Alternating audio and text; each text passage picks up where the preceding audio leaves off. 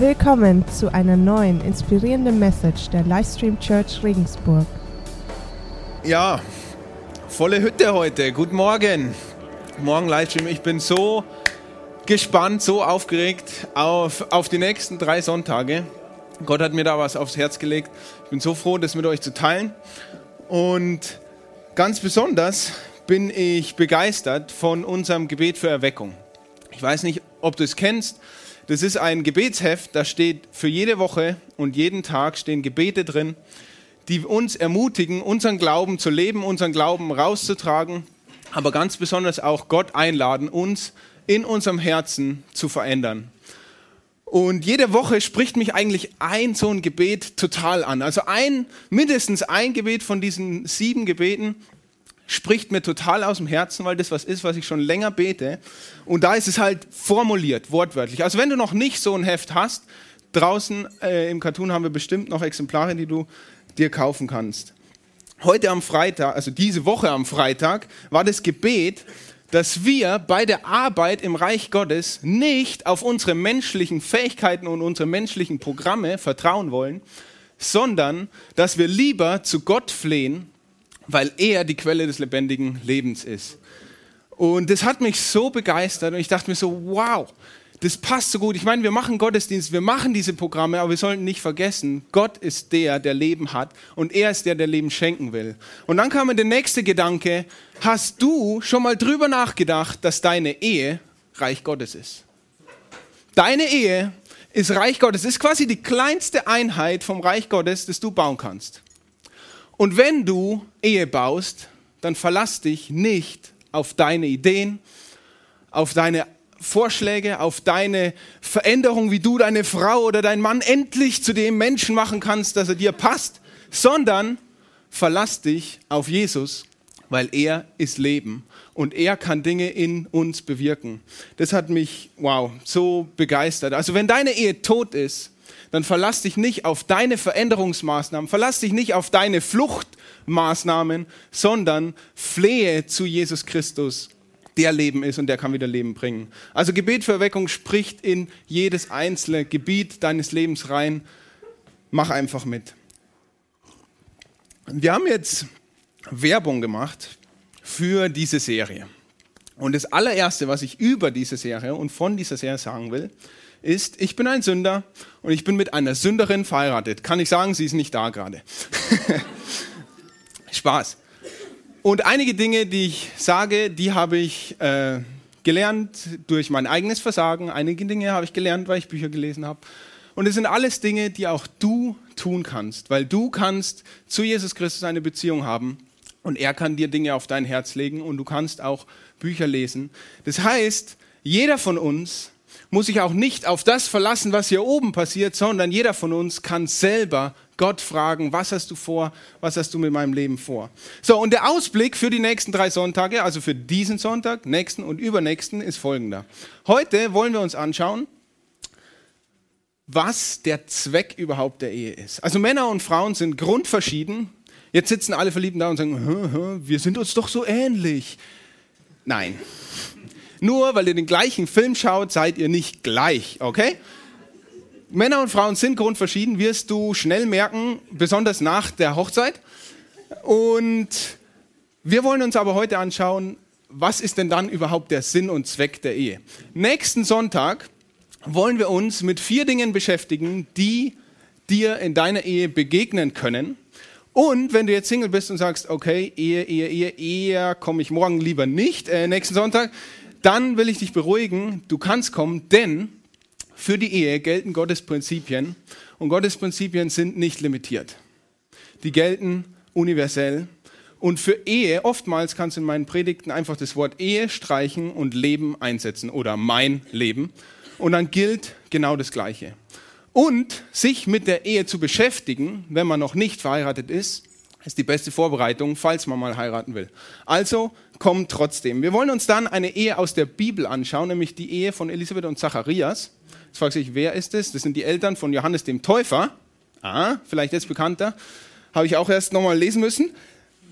Da werden wir, wie gesagt, vier Dinge entdecken, die dir begegnen werden in deinem Leben oder in deiner Ehe. Und den dritten Sonntag, also heute den drei Wochen. Oh ja, das wäre gut. Da wird es ein bisschen angespannt, die Situation. Und wenn, auch jetzt für diesen Sonntag, wenn Spannung im Raum ist, ja, sodass die Luft zum Schneiden wäre, dann dreh dich einfach zu deinem Nachbarn und sag, keine Sorge, er spricht zu mir. Okay? Keine Sorge, er meint nur mich. Ja, und dann ist wieder alles gut hier im Raum. Da, in drei Wochen, wollen wir uns Jesus anschauen und ihn als Vorbild für unsere Ehe nehmen. Und jetzt höre ich schon so, äh, Moment, Jesus war doch gar nicht verheiratet. Richtig. Jesus war nicht verheiratet, aber, jetzt hör gut zu, Jesus ist verlobt. Jesus ist verlobt mit seiner Kirche und wir sind seine Kirche. Jesus ist verlobt mit seiner Kirche und er wird sie heiraten, wenn er wiederkommt. Und er nennt seine Kirche Braut. Und er hat mehr für seine Braut getan, als du jemals für deinen Ehepartner bis jetzt getan hast. Und das ist unser Jesus und wir freuen uns auf die Hochzeit mit ihm. Und deswegen können wir uns auch ihn anschauen und ihn als Vorbild nehmen für unser Leben und für unsere Ehen. So der Plan. Ich hoffe, ich habe euch nicht abgeschreckt und ihr kommt und bringt Leute mit, am besten eure Frauen oder Männer auch. Ähm, nicht aus dem Grund, weil ihr meint, oh, der hat es dringend nötig, hör mal gut zu, sondern jeder, okay, lassen wir das. Mann und Frau sind verschieden. Wie meine ich das? Also, sie sehen schon mal anders aus. Sie reden auch anders. Frauen reden wahrscheinlich doppelt so viel wie Männer. Und wenn der Mann von der Arbeit nach Hause kommt und dann fängt die Frau erst an zu erzählen von dem Tag und der Mann sagt nichts und er sagt nichts und die Frau, warum redest du nicht? Ja, das liegt daran, der Mann hatte in der Arbeit vielleicht zwei Meetings und sein Wortkontingent ist einfach aufgebraucht. Ist einfach aufgebraucht. Da ist nichts mehr da. Deswegen redet er nicht. Nicht, weil er dich nicht mag, weil er.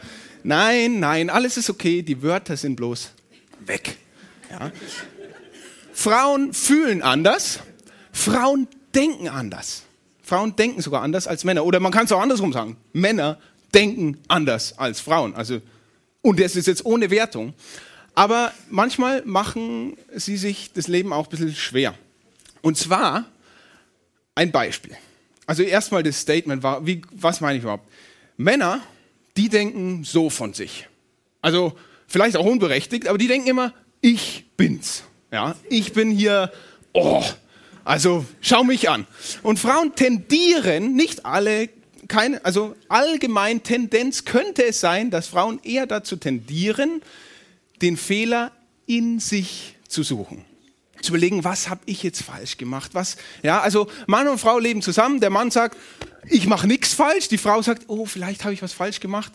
Und das ist ein ungutes Gleichgewicht. Ja, also Männer und Frauen, die denken anders. Und wir müssen das wissen als Männer und wir müssen auch als Frauen wissen, damit wir entsprechend miteinander umgehen können. Wenn zum Beispiel eine Frau vor dem Spiegel steht, ah, das ist nicht gut. Die macht dann so, mm, mm, ah, bin ich dick und ah, uh, uh, alle, alle Stellen, der Mann, der geht vor den Spiegel. Post. Und geht wieder weg. Okay? Also wir sind anders. Wir sind anders. Und ein Tipp jetzt so mal von Mann zu Frau. Warum ist es so? Wie können wir vor dem Spiegel überleben? Der Trick ist, nicht weil wir schöner sind, oh komm bitte, ihr seid schöner, ja, nicht weil wir schöner sind, sondern wir haben da einen Trick entwickelt. Wir stellen uns vor den Spiegel und wir machen niemals den einen Fehler, indem wir uns ins Profil drehen. Immer frontal, ja? Da sieht man den nicht. Frontal. Einmal kurz gucken und wieder gehen und es passt, ja? Also wir sind verschieden das waren jetzt ein paar witzige Beispiele und ich denke, jeder von uns weiß, was ich meine. Es gibt aber auch andere Beispiele, die dich als Ehefrau oder dich als Ehemann schier in den Wahnsinn treiben. Und du denkst dir, warum? Ich verstehe ihn nicht. Ich verstehe sie nicht. Was ist da los? Und jetzt spreche ich zu den Männern. Ich spreche zu den Männern, weil die Bibel hat uns befohlen und beauftragt, mit unseren Frauen verständnisvoll zusammenzuleben. Verständnisvoll. Steht in 2. Petrus 3, Vers 7. wir sollen mit unseren Frauen verständnisvoll zusammenleben. Und du denkst dir manchmal, ich verstehe sie nicht. Du sollst sie aber verstehen. Ja? Und dann denkst du dir, hm, das könnte mein Leben lang dauern. Und dann sage ich, richtig. Und deswegen ist die Ehe auch für ein Leben ausgelegt. Weil du ein Leben lang verbrauchen wirst, um sie zu verstehen. Und vielleicht andersrum sogar auch. Okay? Weil du sagst vielleicht, ja, aber sie versteht mich nicht. Es ist ihnen nicht gesagt worden. Du sollst sie verstehen, nicht andersrum. Es steht, ihr Männer lebt verständnisvoll zusammen mit euren Frauen und nicht ihr Frauen lebt, okay? Dir ist es befohlen, deine Frau zu verstehen. Deswegen solltest du gefälligst dein Leben lang bei ihr bleiben, damit du Zeit genug hast, sie zu verstehen, okay? Und wenn du denkst, du hast ein paar Verständnisprobleme, heirate früh, dann hast du länger Zeit. Okay. War ein Witz. Heirate lieber spät, dann hat es die Frau nicht so schwer so lange. In diesem Kuddelmuddel könntest du dir die Frage stellen, wenn das so ist, Frauen und Männer so verschieden sind und es, ich sag mal, Reibungspunkte gibt, was ist überhaupt der Sinn und Zweck dieser Ehe? Dieser Idee, ich lebe mit jemandem zusammen, der ganz anders ist als ich. Wenn du eine Frau fragst, jetzt beschreib mal deinen Traumpartner, dann fängst du ja, der sollte so sein, so sein, so sein, so sein und so. Und auf einmal stellst du fest, das ist eine Frau. Die beschreibt eine Frau. Ja? Nein, Gottes Plan war nicht mit jemandem Gleichen zusammenzuleben, sondern mit jemand anderem, äh, jemand Verschiedenen, weil das hatte auch einen Grund. Und dem wollen wir heute echt auf die Schliche gehen. Und dafür steigen wir ein in der Szene, wo eben die Frau und der Mann erschaffen worden sind. Und der Mann der existiert gerade schon, wo ich jetzt hier lese. Und dann sagt Gott, das ist 2. Mose 18, und Gott der Herr sprach, es ist nicht gut, dass der Mensch allein sei. Ich will ihm eine Gehilfin machen, die ihm entspricht. Und das ist bemerkenswert. Hier taucht der Satz, also der erste Teil erstmal, wir schauen uns die Gehilfe und ihm entsprechen an, okay? Wenn du darüber gestolpert bist, schieb's erstmal beiseite. Der erste Teil. Es ist nicht gut, dass der Mensch allein sei. Das ist deswegen bemerkenswert, weil es das erste Mal in diesem ganzen Schöpfungsbericht vorkommt, dass Gott sagt, es ist nicht gut, weil bis jetzt war alles gut. Gott hat es geschaffen und es war gut. Gott schafft und es war gut. Und jetzt ist es plötzlich nicht gut. Und es ist auch bemerkenswert, weil es wirft eine Frage auf. Wie konnte Adam sich in einem nicht guten Zustand befinden? Vor dem Sündenfall. Er war in einer vollkommenen Welt, die gerade geschaffen worden ist und die war gut. Er war in einer wahrscheinlich vollkommenen Gottesbeziehung und die war gut. Und trotzdem sagt Gott, es ist nicht gut, dass der Mensch allein sei. Warum ist das so? Ich denke, weil die Schöpfung noch nicht vollkommen war. Es hat noch was gefehlt. Die Frau hat noch gefehlt. Warum war die Schöpfung noch nicht vollkommen? Am Anfang, als Gott die Menschen schaffen will, da sagt er im 1. Mose 1, Vers 26, lasst uns Menschen machen, nach unserem Bild uns ähnlich. Und dann fängt er an, den Menschen zu schaffen. Wer ist uns, wenn Gott sagt, lasst uns Menschen machen? Wir wissen, dass bei der Schöpfung Jesus und auch der Heilige Geist beteiligt waren. Das heißt, der Geist schwebte über dem Wasser. Okay? Wenn, wenn du es studierst, dann siehst du, wow, Gott spricht. Jesus sagt, ich bin das Wort. Ja? Wow. Also Gott sind quasi drei Personen, die sich kennen, die sich lieben, Entschuldigung, und die eine Einheit bilden. Ja? Und wenn jetzt dieser Gott sagt, lasst uns Menschen machen nach unserem Bilde, dann wird auch etwas geschaffen, das eine Einheit darstellen kann. Das heißt, wenn der Mann alleine ist, dann ist es noch keine Einheit und auch eine Einheit ist nicht möglich, weil dieses Ebenbild, dieses Wesen Gottes als Einheit noch nicht wiedergespiegelt werden kann. Und deswegen befindet Adam sich in einer nicht guten Lage, weil die Schöpfung an sich noch gar nicht vollkommen ist. Weil da fehlt genau die Frau und durch Adam und Eva zusammen konnte dann eine Einheit wiedergespiegelt werden. Und diese Einheit ist genau das Wesen vom Schöpfer. Und wenn der Schöpfer sagt, ich will etwas schaffen nach meinem Bild, dann wird das, das was er schafft, auch sein Wesen widerspiegeln. Und das ist genau die Einheit. Ich denke, das ist genau der Knackpunkt, der Kern, warum überhaupt Mann und Frau zusammenleben sollen und warum Gott sich die Ehe überhaupt ausgedacht hat, damit sein Wesen wiedergespiegelt wird.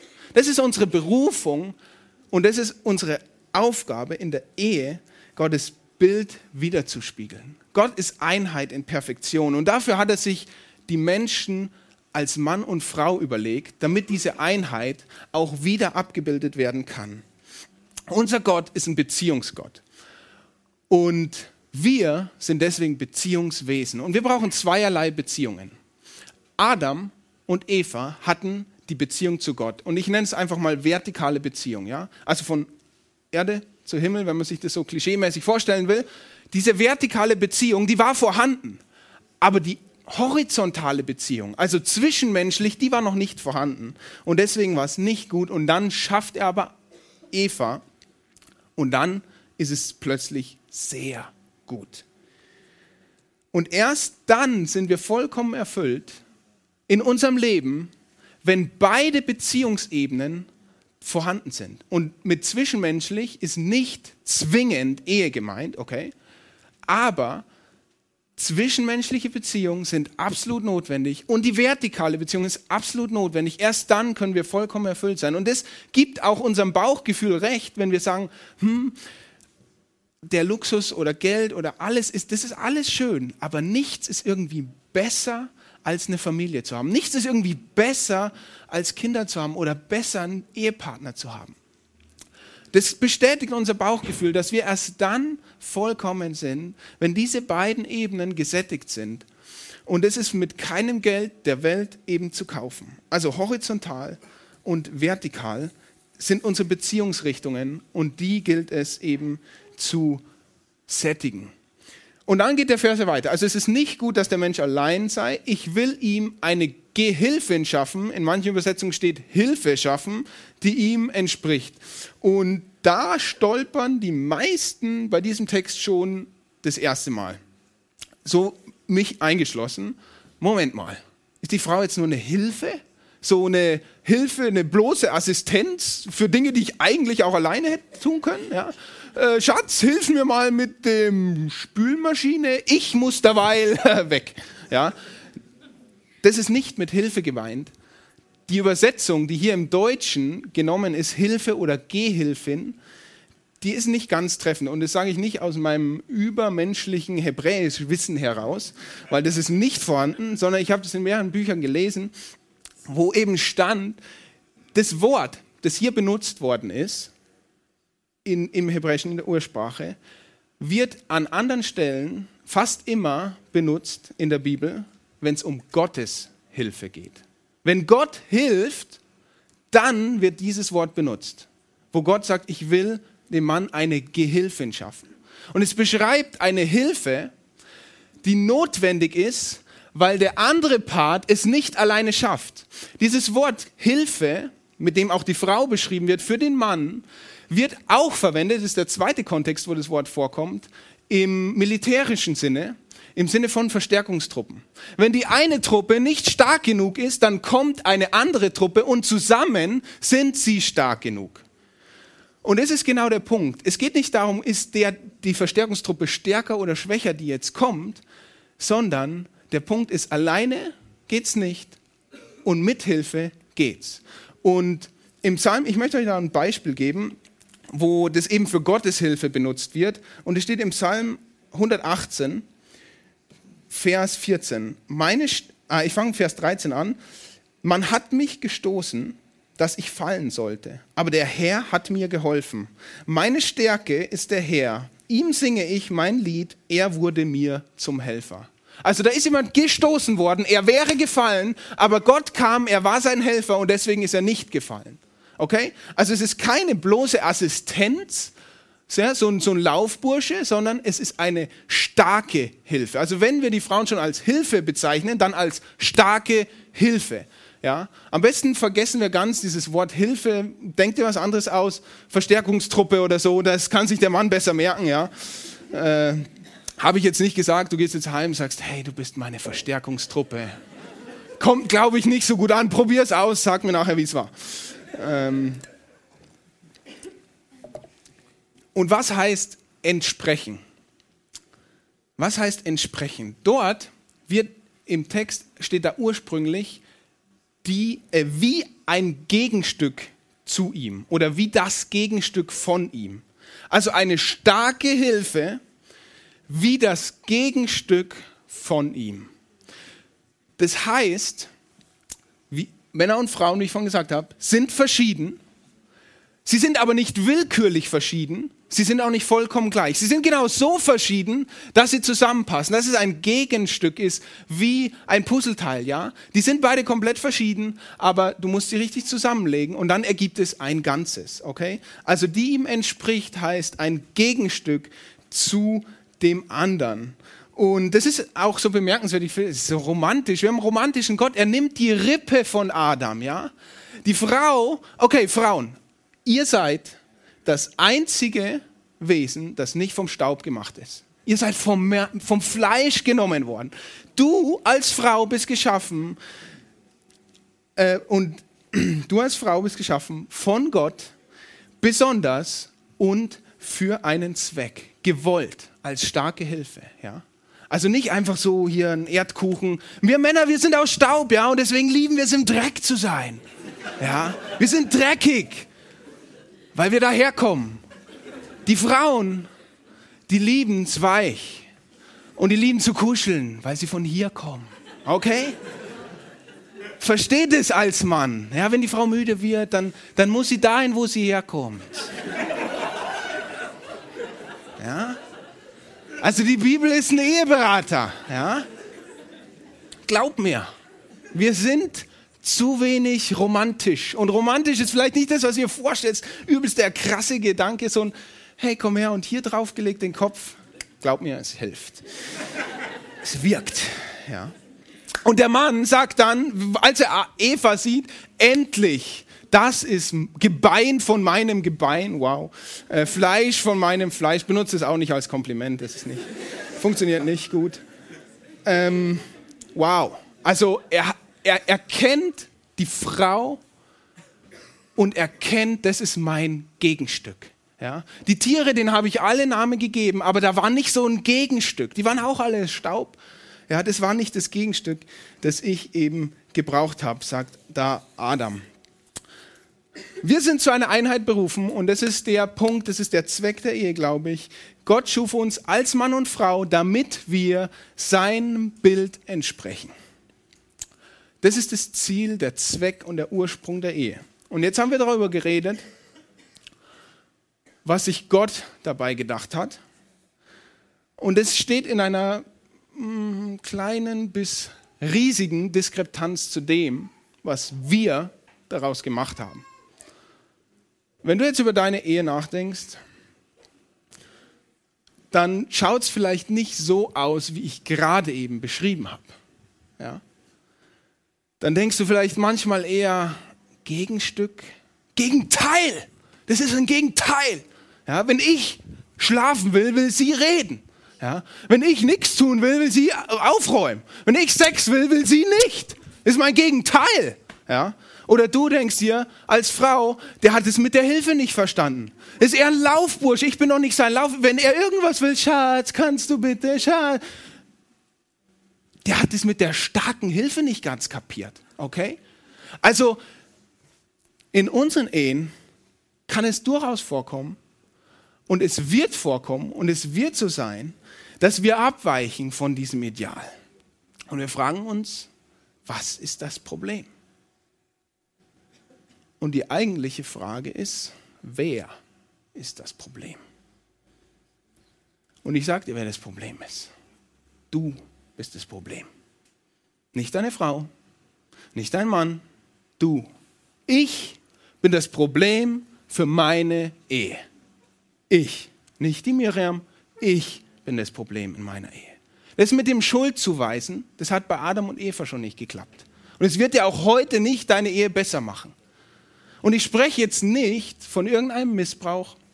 Ich spreche nicht von irgendwelchen total asymmetrischen Beziehungen. Okay, versteht mich da richtig. Ich spreche von dem ganz normalen Debakel, in dem jeder von uns einzeln drin steckt. Und deswegen habe ich gesagt, ich bin Sünder, bin mit einer Sünderin verheiratet. Kann das gut gehen? In dem Fall gilt nicht die mathematische Regel, Minus mal Minus ist wieder Plus. Ja, das hebt sich nicht auf. Das verstärkt sich eher. Dein Egoismus mein Egoismus zerstören unsere Ehen tagtäglich. Und auch wenn du noch nicht verheiratet bist, dein Egoismus, deine Selbstsucht zerstört deine zukünftige Ehe jetzt schon. Wie du Frauen anschaust, die als Sex Sexobjekt siehst. Wie du dir deinen Traumprinzen vorstellst, der alle deine Erwartungen erfüllt und der dich küsst und liebt und äh, wie in jedem Film, in dem wir Partner kritisieren, in dem wir mit Worten töten, töten wir unsere Ehen, in dem wir das Lob zu wenig aussprechen und den Tag Tadel nur so regnen lassen, indem wir Schuld zuweisen, indem wir nicht zuhören, indem wir keine Sekunde auch nur unsere Bedürfnisse äußern würden, indem wir Geld über Liebe und Vergebung stellen, indem wir unsere eigenen Vorstellungen über die des Partners stellen, indem wir unerfüllte Erwartungen zu Zorn werden lassen. So töten wir unsere Ehen tagtäglich, indem wir nicht drauf haben, den ersten Schritt zu gehen. Töte deine Ehe, indem du dich in Gedanken schon lang hast scheiden lassen das tötet deine Ehe. Wow, das, das war jetzt ein bisschen wie Kesslers Knigge. Zehn Dinge, die Sie nicht tun sollten, wenn Sie eine gotterfüllte Ehe haben wollen. Okay? Nee, ohne Witz, ich sage das nicht, um uns irgendwie ein schweres Herz zu schaffen. Ich sage das nicht, um dich jetzt an die Wand zu fahren oder dir ein schlechtes Gewissen zu machen. Okay, schlechtes Gewissen vielleicht schon. Ich sage das nicht, um dich jetzt hier an die Wand zu fahren und du gehst rau und niedergeschlagen, ja? sondern ich sage das, weil es unsere Realität ist weil Sünde deine und meine Realität ist in unserem Leben. Ob du verheiratet bist oder nicht, spielt überhaupt keine Rolle. Und das meinte ich auch mit den Prinzipien, die es in dieser Welt gibt, ja, die auch vor Gott gelten. Sünde zerstört Beziehungen. Und zwar nicht nur die zwischenmenschlichen, auch die vertikale Beziehung zu Gott, zu unserem Schöpfer. Durch Sünde ist beides zerstört, komplett zerstört. Und ich würde nicht hier stehen, wenn es keinen Ausweg gäbe. Ich würde nicht hier stehen, wenn es keinen Ausweg gäbe aus dieser Sünde. Ja, wir zerstören unsere Ehen, du zerstörst dein Leben durch Sünde, okay. Aber es gibt eine gute Nachricht. Und diese gute Nachricht heißt, Gott ist für deine Ehe. Gott ist für dein Leben. Nicht dagegen, obwohl du dagegen bist und du alles so ausrichtest in deinem Leben, dass es gegen dein Leben ist. Gott ist für dein Leben. Und Gott ist für deine Ehe, egal wie zerbrochen sie ist. Schmeiß sie nicht weg. Gott ist für deine Ehe. Was hat Gott für deine Ehe getan? Was hat Gott für dein Leben getan? Ich habe gesagt, das Wesen von Gott ist Einheit. Und wir sollen als Ehepartner Gottes Wesen widerspiegeln. Und wir haben versagt in diesem Auftrag. Ich habe versagt in diesem Auftrag. Und was macht Gott jetzt? Das ist, boah, das hat mich so umgehauen. Gott schickt seinen Sohn auf diese Welt, okay? Und das haben wir schon oft gehört. Aber was ist dadurch passiert? Was ist durch diesen Jesus geht auf die Welt Act passiert? Gott gibt seine Einheit auf, damit wir wieder Einheit leben können. Er sagt, Vater, Vater, warum hast du mich verlassen? Das klingt nicht nach Einheit. Die war zerstört. Gottes Einheit, Gottes Wesen, Gott hat sein Wesen aufgegeben, damit wir die Chance haben, wieder zu ihm zu kommen. Damit wir die Chance haben, wieder Einheit zu leben in unseren zerbrochenen Ehen, in meinem zerbrochenen Leben und in meiner zerbrochenen Beziehung zu Gott. Dafür hat er seine Einheit aufgegeben, sein Wesen verleugnet. Wir können das nachlesen und ich will das vorlesen, weil das ist, das ist stark. In Philippa 2, Vers 6 und folgende. Er, der Gott in allem gleich war und auf einer Stufe mit ihm stand, nutzte seine Macht nicht zu seinem eigenen Vorteil aus. Im Gegenteil. Er verzichtete auf all seine Vorrechte und stellte sich auf dieselbe Stufe wie ein Diener Er wurde einer von uns, ein Mensch wie andere Menschen.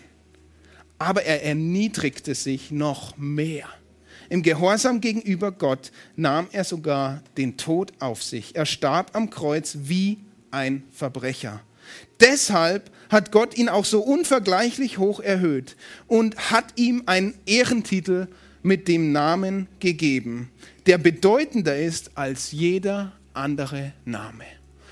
Jesus verlässt die Einheit bei Gott, kommt auf diese Welt, er stirbt für uns. Die Einheit Gottes ist zerstört für dich und für mich. Und dann erhebt Gott ihn über jeden Namen.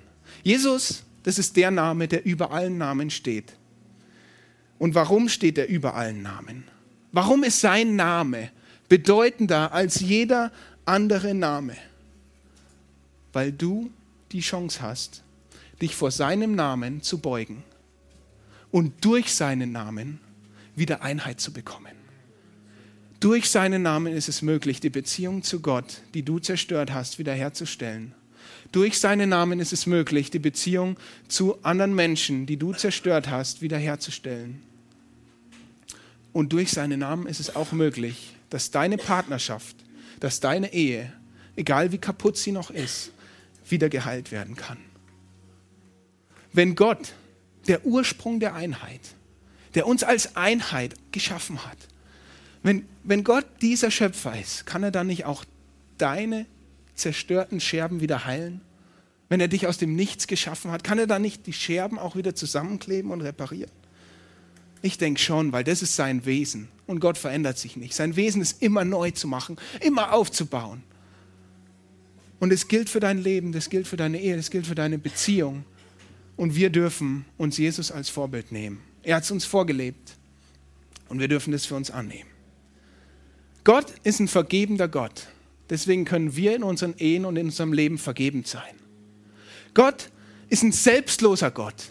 Deswegen dürfen wir in unserem Leben und unseren Ehen selbstlos sein. Und Gott ist ein segnender Gott. Und deswegen dürfen wir durch unser Leben und durch unsere Ehen segnen. Amen.